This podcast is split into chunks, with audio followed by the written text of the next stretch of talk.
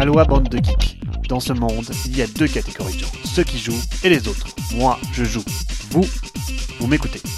Salut à tous, l'actualité est chargée cette semaine, surtout côté business où pas mal de choses se sont produites ces deux dernières semaines. Entre les mauvaises pratiques de Plan B et de Colossal Games, c'est Asmodee qui continue sa diversification tandis que les acteurs qui n'ont pas su se renouveler comme Steve Jackson Games continuent à éprouver des difficultés. Côté business, notez ce contentieux qui oppose Stronghold Games à Plan B autour de l'excellent Great Western Trail. Si vous vous souvenez, Plan B a racheté début 2017 Eggerspiele et l'intégralité de ses acquis, c'est-à-dire tous ses titres, incluant le hit de Alexander Pfister. Selon les différentes versions des faits, il semblerait raisonnable de croire que Plan B n'a pas répondu aux multiples demandes de Stronghold depuis 2017 pour avoir un reprint du titre dont ils avaient encore les droits jusqu'à la fin 2018. Oubli pur ou intentionnel, difficile de savoir.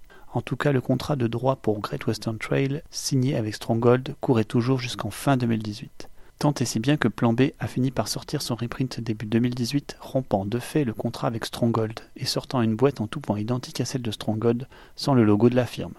Stronghold vient donc de déposer un recours en justice dans l'Indiana pour concurrence déloyale. Si tout cela est vrai, l'attitude de Plan B est particulièrement critiquable, mais coïncide malheureusement avec les pratiques agressives que la firme réalise habituellement. La suite au verdict du procès.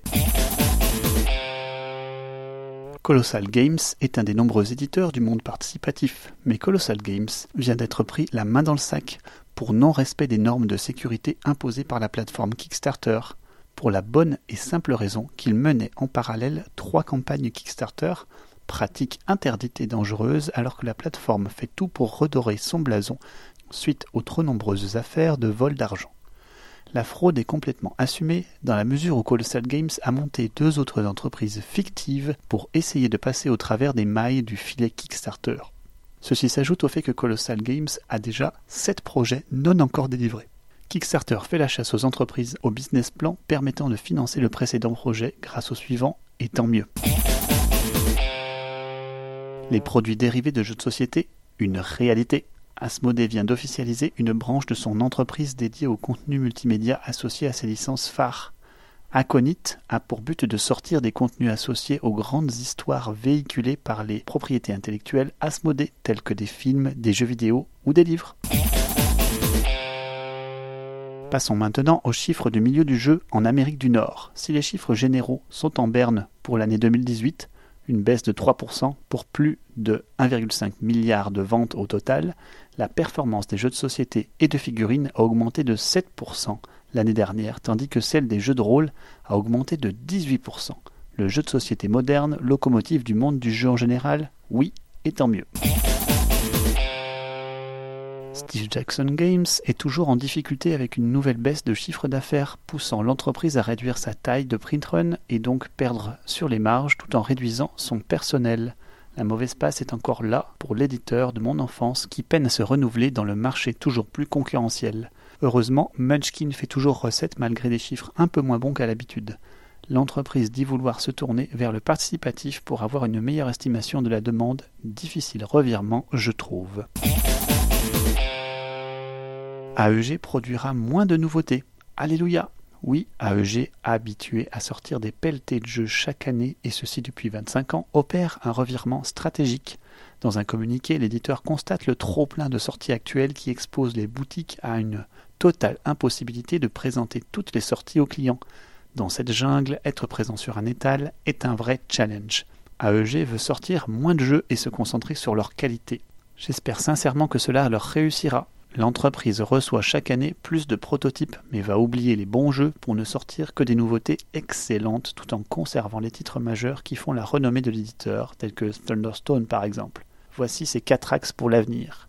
Trouver une façon de dire non aux milliers de prototypes reçus, construire un nouveau modèle de cash flow qui ne soit plus basé sur la quantité de sorties, combattre le culte de la nouveauté pour installer des licences de grande qualité sur le long terme, et enfin, changer la culture de la compagnie pour aller dans cette direction. Je dis bravo et c'est un tournant décisif qui j'espère leur sourira et entraînera d'autres éditeurs dans leur sillage.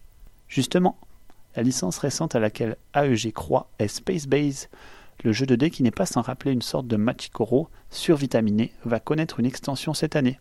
Souhaitons-lui une longue vie car il n'est pas si incontrôlable que tous les autres jeux du genre, et même plutôt agréable à jouer.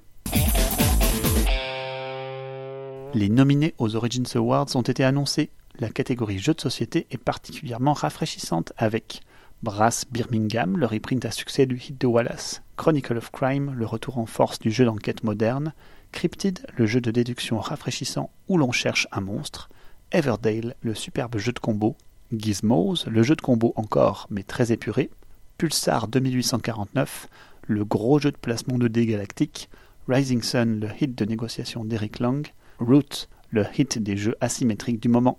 Et enfin, Space Base, le petit jeu qui vous réconcilie avec la mécanique de Machikoro ou Katan dans un jeu beaucoup plus contrôlable et tout aussi léger. J'en profite pour vous annoncer que je couvrirai le salon Origins pour Ludovox cette année. Ce n'est pas si loin de Montréal, juste 12 heures de voiture. Stay tuned, ça se déroule dans un mois du 12 au 16 juin. Steamforged Games, le studio derrière les deux Kickstarter à succès Bloodborne et Resident Evil 2, vient de lever 6,5 millions de dollars et va se payer les services de l'un des cofondateurs de Games Workshop. L'entreprise prend une direction de croissance forte et cet investissement va lui permettre de continuer à développer ses nouveaux jeux. IDW Games, de son côté, vient de contracter JP Morgan en vue de se faire racheter. Cette pratique permettra d'apporter de nouveaux capitaux à l'entreprise pour continuer à rester compétitive face à la concurrence. Côté sortie, Bruno Catala est à l'honneur cette semaine. L'accent va certainement être mis sur King Domino Duel, la version roll and du hit King Domino. Dans ce twist, les joueurs vont devoir construire leur royaume sur une feuille de papier grâce à des dés.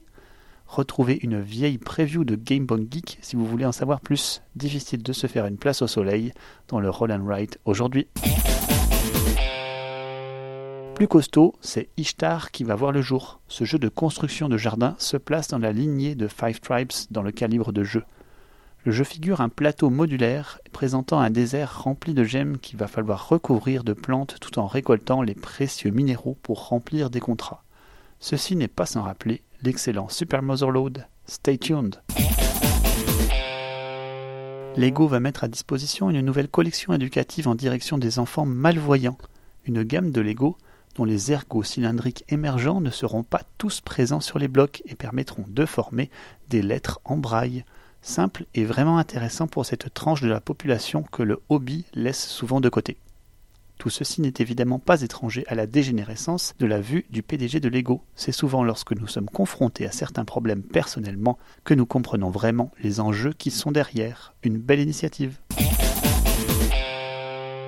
Et pour terminer l'épisode en rigolant, regardons la promotion de ce tout nouveau jouet, le Trump Wall, sorte d'adaptation du Jenga dans une parodie des frasques du président américain.